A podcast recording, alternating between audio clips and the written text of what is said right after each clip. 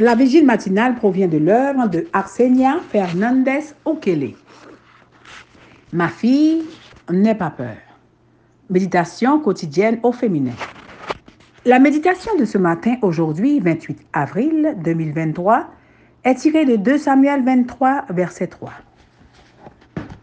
Le Dieu d'Israël a dit, le rocher d'Israël m'a parlé. Celui qui domine parmi les hommes sera juste, dominant la crainte de Dieu. Dernière parole de David. Page 124. La vie de David a été faite de hauts et de bas continuels. Finalement, son règne a pris fin et est arrivé le jour de ses dernières paroles. Vous souvenez-vous des dernières paroles d'une personne aimée, respectée et admirée? La dernière chose que ma mère a faite a été de lever la main et de faire une croix dans l'air avec ses doigts en symbole de sa bénédiction. Son dernier message a été de bénir ses enfants. David a commencé son message final en se décrivant comme le doux chanteur d'Israël, loin de Dieu et fils de Isaïe. Il a ensuite invoqué Dieu comme un être trinitaire. Le Père serait le Dieu d'Israël, Jésus serait le rocher d'Israël et l'Esprit de l'Éternel serait le Saint-Esprit. Il a gardé une foi inébranlable. Si la faute de David a été grande, son repentir fut sincère, son amour profond et ardent de sa foi. Dieu lui a beaucoup pardonné, aussi peut-il l'aimer beaucoup en retour. Il a présenté son, sous forme poétique de besoin d'Israël, de dirigeant juste et craignant Dieu.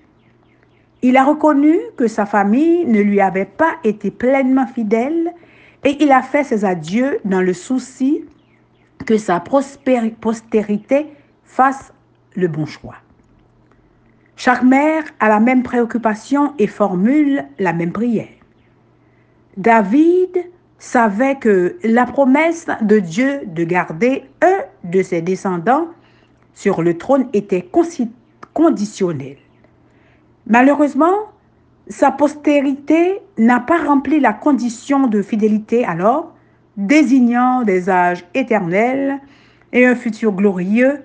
Ses promesses ont trouvé leur plein accomplissement en Jésus lui-même. En véritable poète, David est parti en chantant. Les psaumes du roi d'Israël, en effet, nous font passer à travers toutes les phases de l'expérience religieuse. Des profondeurs de la culpabilité consciente et du remords, il nous transporte jusque sur les hauteurs séraphiques de la foi la plus sereine et de la communion avec Dieu.